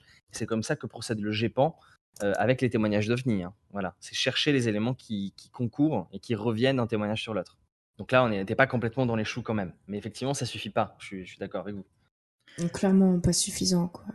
Bah oui, parce qu'en fait, lui, ce qu'il en fait, lui, ce qui, ce qui est en train de dire, c'est toujours le pro... Enfin, lui, ce qu'il dit clairement dans le truc, c'est clairement c'est le propos de, c'est le propos de fond. Il s'intéresse pas du tout aux détails. Il écarte complètement le détail. Donc, euh, à mon sens, c'est complètement biaisé comme manière de faire. C'est-à-dire qu'il va s'intéresser oui. que là, c'est des discours en plus euh, chrétiens pour la plupart, euh, si je me rappelle bien pour le coup. Et en gros, s'ils disent tous que Jésus a ressuscité, il va s'intéresser, ben voilà, Jésus a ressuscité. Par contre, après, euh, que, les détails ne, se corroborent pas les uns les autres, c'est pas très grave. Ça, ça, c'est pas, pas gênant pour le coup. Ouais. C'est une façon d'écarter du doigt euh, le fait qu'il y a des incohérences quand même entre les. Est-ce qu'ils le disent à un moment donné Ils prennent un seul exemple. Ils disent qu'ils rajoutent le nom d'une femme à chaque, à chaque évangile, qu'elle change de nom, tu sais pas trop quoi. C'est euh, bah, y a, y a, loin d'être le minimum, hein, parce que en plus incohérent, il y a quand même le fait que les dates changent. Euh, je lisais tout à l'heure du coup sur internet qu'effectivement, il y a un des évangiles qui situerait plutôt la naissance, d'après ce qu'on sait, de Jésus aux alentours de moins 8 ou moins 10 avant sa, notre ère, et, et l'autre qui le placerait plutôt à plus 3 ou plus 4. Donc il y a quand même 10 ans d'écart entre les deux. Euh, Et ce serait pas le 24 décembre aussi, je crois, la naissance Ouais, il n'y a pas forcément ça. Il y a le fait que le recensement euh, qui se fait à Bethléem, et ça, effectivement, c'est attesté, on sait qu'il y a eu ce recensement. Euh, il y avait par contre aucune indication historique qui nous disait que les gens auraient eu besoin de se déplacer pour y participer. Donc, la raison pour laquelle Joseph et Marie auraient été sur la route n'est pas forcément raccord non plus. Euh, donc il y a ça comme incohérence notamment. Il y a le fait que euh, les dates, du coup, on le sait à cause du calendrier astronomique, ça tombait soit en l'an 27, soit en l'an 30, soit en l'an 33, si je dis pas de bêtises, euh, à la Pâque juive à chaque fois, puisque ça par contre c'est marqué partout, donc il n'y a pas trop de raison d'en douter. Et c'est justement la raison qui nous fait penser qu'il est effectivement assez probable que Jésus ait été mis au tombeau plutôt que dans une fosse commune, c'est évoqué dans le film également, mais par pur hasard en fait. Euh, parce que c'était la Pâque juive et que du coup on mettait les gens au tombeau parce qu'on n'avait pas le temps de creuser euh, les fosses parce que c'était une période festive, tout simplement quoi. Voilà. Donc il y, y, a plein d'incohérences comme ça qui existent aussi oui. dans les évangiles et qui font que les évangiles ne peuvent pas être considérés de facto comme fiables, mais ça en fait quand même des sources historiques après, mais des sources gnostiques du point de vue des, des historiens, elles sont à prendre avec des pincettes. Oui, bien sûr, il ne faut pas prendre tout ce qui est dit. Voilà, il faut, faut, les comparer, euh, bah, comme on fait avec tout document. Mais effectivement, le fait qu'il y ait des incohérences, en fait, le fait qu'il les balaye comme ça, c'est clairement, encore une fois, du cherry picking. C'est-à-dire, on va prendre euh, ce qui va corroborer la, la situation et tout ce qui corrobore pas, bah, c'est pas grave, c'est du détail. Comme ça, je le prends. J'aurais aimé qu'on ait Manon Bril pour parler de tout ça avec nous. Ah oui.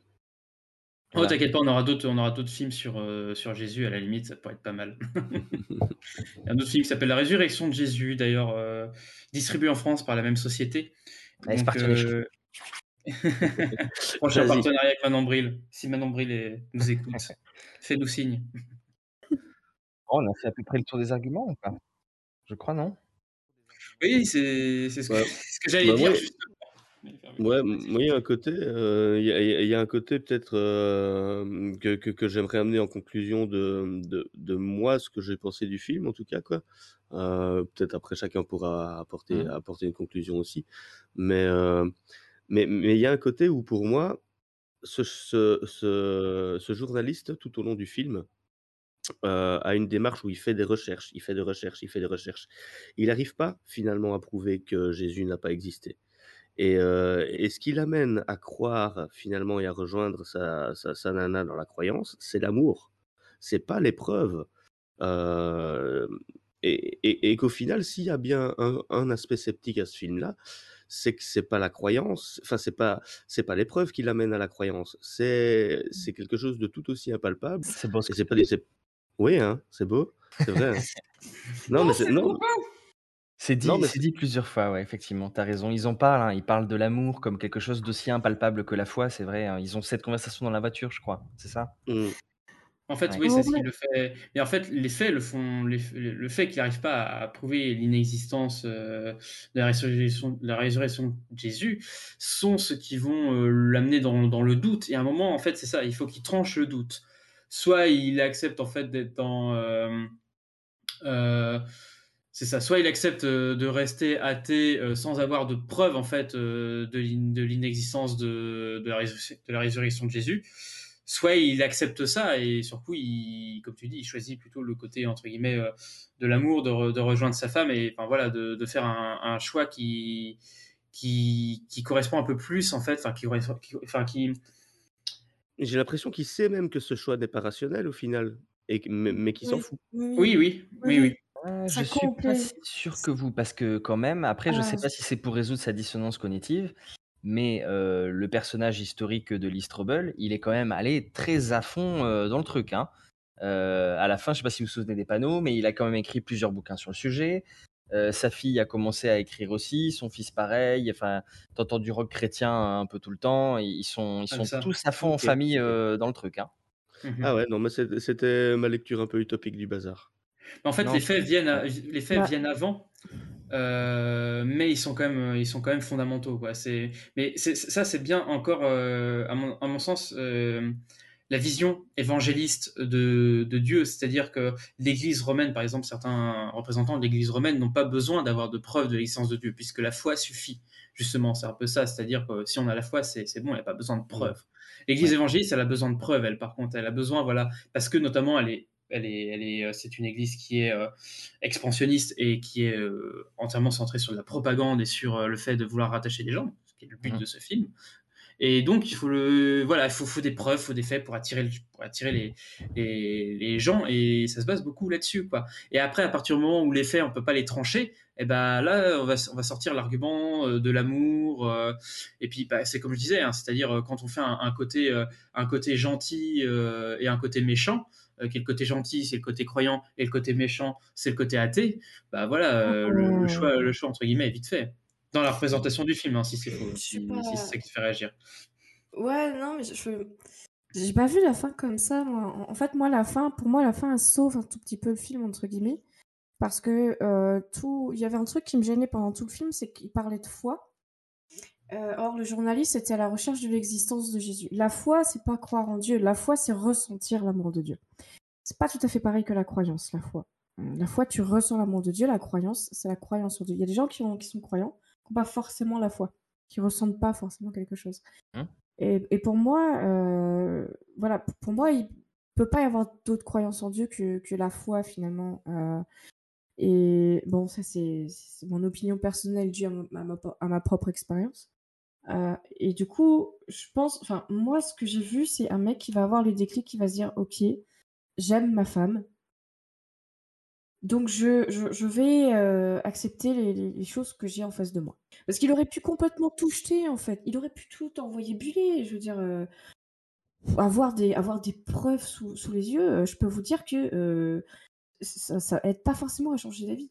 Mais je Donc, pense toi, que il développe pas la foi? Il développe la croyance, mais pas la foi? Ou je te, je suis pas sûr de te suivre? Pour moi, ça va se passer avec sa femme au moment où il va lire la, où, où il va lire la Bible, que la foi va peut-être commencer à arriver.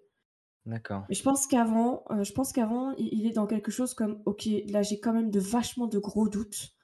Je suis face à quelque chose de qui me dépasse complètement.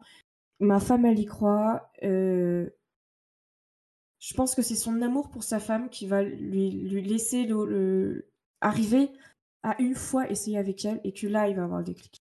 Hmm. Voilà, j'ai peut-être pas bien compris, mais en tout cas, moi, j'ai vu ça comme ça. Après, il y avait tout le côté que tu avais développé, Geoffrey, je crois que c'était avant qu'on commence l'enregistrement de l'émission, sur euh, le fait qu'il était euh, dans une position aussi euh, extrêmement euh, compliquée. Donc, euh, il, il, euh, quoi, je ne sais plus comment tu avais dit ça exactement. euh, s'il- il, il- il- il est en train de, entre guillemets, il est en train de perdre sa, sa femme parce qu'il se comporte comme un connard et puis ils sont pas. Parce que voilà, il n'est pas capable de vivre avec quelqu'un qui, qui a, qui a une, une- une croyance et que c'est vraiment quelque chose qui les gêne dans leur couple. Il perd son père, il échoue euh, dans une de ses enquêtes, ce qui euh, amène une personne à, à- à mourir alors qu'elle était innocente.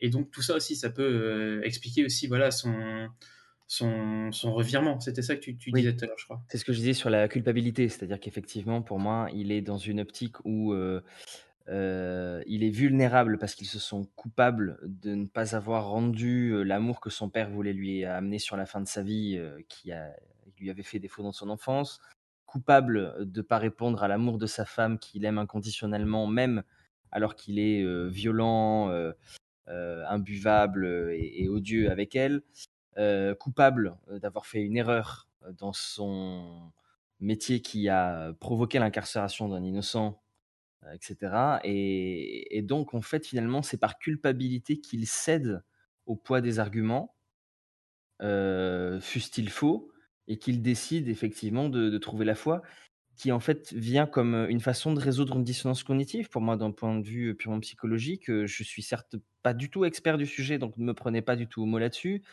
Euh, mais je pense qu'effectivement, il se dit euh, est-ce que finalement j'ai raison de faire tout ça? Le doute s'empare de lui, et donc pour expulser ce doute, la solution la plus simple qui lui apparaît, c'est de se mettre à croire. Et pour moi, c'est aussi Oui. simple que ça. Oui, et puis c'est vrai qu'on peut préciser, on peut préciser que c'est un, un sceptique, mais un sceptique croyant en fait. Enfin, il n'a pas le, le doute puisque pendant toute son enquête, en fait, il veut prouver que la résurrection de Jésus est impossible et qu'il n'a pas, il a pas forcément. de, euh, de- de la même façon que pour Mm. l'autre enquête du film, il veut prouver que euh, le mec est coupable et il se- en fait, euh, il se trompe complètement. Quoi. Euh, Et Ouais. c'est ça, exactement. Bon, ça c'est aussi pour te dire, Eh, regardez, il est faillible, et s'il a échoué une fois, il peut échouer une deuxième. Oui, bien sûr, bien sûr. Ouais. Bon, Et mais s'il avait écouté, la- s'il avait écouté l'amour, euh, il, il aurait, il aurait rabiboché avec son père, euh, il aurait peut-être mieux fait son enquête, etc. Donc c'est toujours l'amour aussi qui, est- qui revient comme étant le. Finalement, entre guillemets, c'est le combat entre l'enquête euh, factuelle et, et l'amour, et c'est l'amour qui l'emporte, quoi.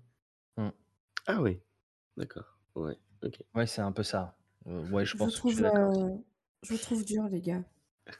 Après, moi, j'aimerais rajouter justement sur la forme de ma propre conclusion, tu me diras si c'est faux, si tu es d'accord ou pas. Est-ce qu'on va pense avoir un désaccord aujourd'hui, Geoffrey? Non, non, je t'inquiète pas. Je pense que hum, ce film-là, finalement, euh, il est quand même euh, utile pour nous rappeler aussi finalement qu'il faut faire preuve de, de bienveillance euh, face à la possibilité de la croyance, de l'existence des choses ou pas, et surtout dans nos réactions, en fait, là où nous, euh, on peut décider de ne pas croire euh, face à une absence d'argument, le propos euh, de gens qui croient et de dire ben, s'il n'y a pas de preuve, on peut décider de croire quand même. Ben, cette démarche-là, elle est personnelle, au fond, elle appartient à Mhm. chacun. Donc, il n'y a aucune raison de la remettre en question si elle nous apporte du bien-être. hein. si on en tire une souffrance, c'est une autre paire de manches. Euh, mais que donc ça, il faut, il faut bien garder en tête que c'est des choses qui, qui, qui nous départagent euh, les uns des autres aussi, Mhm. et qui vont faire partie du, du respect élémentaire entre les gens. Mais j'ajoute à ça quand même que euh, dans le film, le, le héros, il en déduit que parce que euh, il pourrait croire et qu'il commence à le faire, il faudrait aussi qu'il se mette à accepter la totalité du dogme de, de, de l'Église évangéliste, en l'occurrence, du coup. Euh, pas forcément le, dogme chrétien, mais on est dans son ensemble, mais on est à peu de choses près euh, sur, la même chose. Et non, il n'y a, pas un ensemble comme ça euh, congru. Dites-vous bien que si vous avez l'intention, vous, en tant qu'auditeur et auditrice, de croire à un moment donné, vous n'êtes pas obligé de foncer à tête baissée dans une religion qui vous apparaît très dogmatique, si c'est le cas aussi. Voilà, vous pouvez très bien rester avec votre croyance aujourd'hui sans que les gens soient obligés de dire Ah, mais attends, euh, si tu crois, alors c'est que tu es obligé de te conformer au rite, de te baptiser, de te machin, de te ci, de te mi. Voilà. je Vous êtes libre dans vos croyances. Voilà, ce sera le, faux de la- de- le mot de la fin pour moi. Ouais, je suis entièrement d'accord avec ça. Le seul, le, seul, euh, le seul point où je reviendrai sur ce que tu dis, enfin, je suis d'accord avec tout, c'est juste sur la représentation du film pour le coup. Euh, là où le film, c'est encore une fois extrêmement puant, c'est que le film représente, enfin, n'admet l'amour que du côté de la religion et pas du tout du côté pour le coup des athées. Et ça, pour le coup, c'est absolument puant. Alors qu'en vrai, en vérité, voilà, la- l'amour euh, entre guillemets est partout, parce que Dieu est partout peut-être, non? Mais euh, non, c'est, c'est- voilà, c'est euh, c'est le c'est un peu, c'est vraiment le problème de toute façon des entre guillemets des, des- des évangélistes, en tout cas de ce film-là et de la représentation que ce film-là montre, c'est que voilà, l'amour est uniquement du côté de la religion et ne peut pas être du côté euh, des athées. Reste à, à si c'est faux, euh, à, à conclure du coup, tu auras le mot de la fin. J'ai le mot de la fin. Allez tous vous Ça- faire voilà. Non, pizza, pizza, ça va tout le monde? Euh, Non, voilà, c'est- je reste sur ce que j'ai dit au départ, c'est-à-dire que le film n'est pas inintéressant, mais il est très mal mené. Moi, le plus gros problème, c'est le manque de contradiction. Euh, Voilà, que je trouvais vraiment. euh, pense que c'est ce, qui- a rendu pour moi le film inintéressant, vraiment, et, et ennuyant, c'est qu'il n'y a pas de contradiction, ça va dans un sens. J'ai pas de problème avec les films qui ont des partis pris, mais c'est des films qui m'ennuient. Voilà. Après, je vous ai trouvé, je vous trouve vous un petit peu dur, euh, Vivien euh, et Trotsky en- envers les personnages. Euh, C'est un film de propagande, c'est même pas un film qui oui, de parti pris. mais d'accord, mais c'est un film de propagande, d'accord, mais il y a quand même des persos, je trouve, qui sont bien écrits, qui sont plus ou moins cohérents, à part juste euh, à la fin, le mec, je trouve que ça va beaucoup trop vite. Euh, voilà, mais après, et- oui, si on regarde d'un point de vue sceptique, c'est une catastrophe, hein, on est d'accord là-dessus. C'était il y a des euh, films de propagande qui sont très très bien. Moi j'ai regardé euh, La Ah classe oui? ouvrière va au paradis il y a pas longtemps, c'était excellent. Euh, Tu prends Eisenstein ou Leni Riefenstahl. Hein. Eisenstein, propagande communiste, euh, considéré comme un des plus grands euh, films de l'histoire du cinéma, avec Mhm. Pierce Potemkin, etc. Euh, même si certains ne considèrent pas ça comme un film de propagande. Et, euh, ou Leni Riefenstahl aussi, pareil, ou euh, Le Triomphe de la volonté, qui est un film de propagande nazie, est considéré comme un des meilleurs films de l'histoire du cinéma aussi. Il y a des très très bons films de propagande, hein, avec des idées absolument puantes. Bon, bah là, pour le coup, on est sur un truc, comme on le disait, très classique, pour le coup. C'est ça. Point Godwin Qui ne révolutionne pas le cinéma. Voilà, on va terminer sur un point Godwin, c'est parfait. Je voulais juste rajouter juste que voilà, je- le film m'a ennuyé, m'a pas captivé. Euh, en tant que sceptique, il m'a beaucoup énervé. Mais quand même, je le conseille parce que moi, moi ça m'a fait réfléchir un petit peu à ma propre croyance parce que voilà, je leur dis en ce moment, c'est un peu compliqué. Euh, mes ex-croyances me manquent, euh, le, le réconfort, le réconfort que j'avais avec.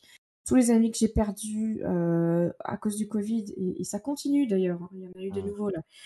Ils sont tous morts moment, non, mais ils veulent plus me parler parce que, en en fait, ils- le problème, c'est que ils acceptaient que je sois sceptique et que je fasse des vidéos. Euh, mais là, comme je suis partout dans, dans les journaux, dans, dans les podcasts et dans des livres, euh, ils supportent plus. Donc, euh, ça nous a éloignés. Mais bon, bref. Euh, et ce que je voulais dire, c'est que voilà. Et, et du coup, en ce moment, bah, je- des fois, ça m'arrive, je, je vois l'église en face de chez moi et je me dis, why not, tu vois. Et en tout cas, le, le film m'a fait réfléchir, moi, sur, voilà, sur ma propre croyance en Dieu, sur ce que ça pourrait m'apporter ou pas. et- donc, ça, ça reste intéressant. euh, Tu serais, à tu serais un exemple euh, assez intéressant de gens qui retombent dans la croyance, parce que j'en connais pas beaucoup. Mais en fait, des gens, des gens déconvertis qui retombent dans la croyance. Euh, non, mais en, en fait, si tu veux, moi, j'ai bien conscience qu'en ce moment, je suis à la recherche de quelque chose qui va me réconforter.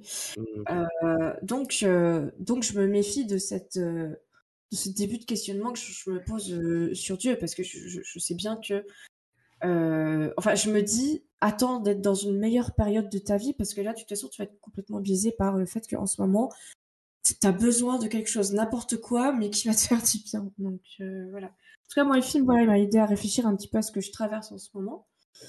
Et voilà, c'est- intéressant.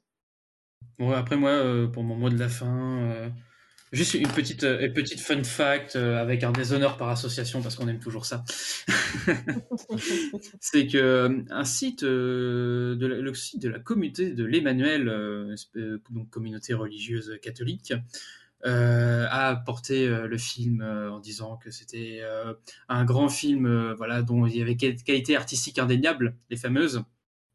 Il faut savoir que c'est aussi un film qui, euh, enfin une communauté qui a aussi euh, projeté en son sein le film M et le troisième secret du fameux Pierre Barnerias, euh, notre réalisateur euh, chéri de Hold Up. Mmh. Donc voilà, la boucle est bouclée. non, je sais pas quelle boucle est bouclée. Juste tout à l'heure, il y avait Robin qui disait dans le chat que euh, Jacques Grimaud aussi, il a fait des recherches.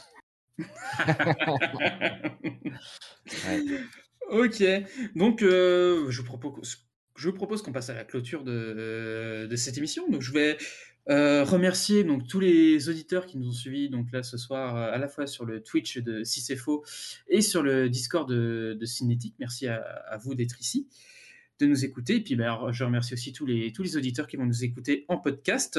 Continuez à à nous écouter si ça vous passionne et à, à partager si, si vous estimez que notre travail euh, est assez intéressant pour être euh, partagé. En tout cas, on l'espère. N'hésitez pas à faire vos critiques aussi euh, si vous estimez voilà, qu'on a encore des choses à améliorer ou si vous voulez apporter euh, des choses sur le, sur le fond euh, de l'émission. Je voulais remercier aussi tous nos chroniqueurs de ce soir. Donc merci à toi Geoffrey d'avoir été ici. Avec plaisir. merci à toi si c'est faux. Bah, quand tu veux, mais par contre, la prochaine fois, est-ce qu'on peut parler de Kong? Parce que... non, on a dit des films, on a dit des films sceptiques, pas, pas Kong. Et puis on, et puis on a dit des, des, bons films aussi. Et puis moi, j'estime que Jésus... je maintiens cette vérité. Jésus l'enquête est un meilleur film que Kong. Oh là là, là. Je proteste et je demande remboursement. Moi, j'ai pas signé pour ça. Cinétique, j'ai signé pour prendre du fun. Euh, C'était pas Ouais, fun du ouais. tout. Et, euh, et je suis le token geek. Alors, à un moment, il va quand même falloir parler un petit peu. C'est Ouais, le ouais. premier film de c'est le premier film de l'antisepticothèque et je crois le seul de l'antisepticothèque qu'on va traiter cette année. On va on va y aller Ouais. par dose homéopathique, d'accord Ouais. mais, il faut rentrer, il faut quand même en, en parler un peu parce que franchement des fois ça fait quand même du bien de se lâcher, il faut, faut avouer. Peut-on peut-on parler de Tom Hiddleston me demande-t-on dans le chat. Faisons ça. C'est c'est moins.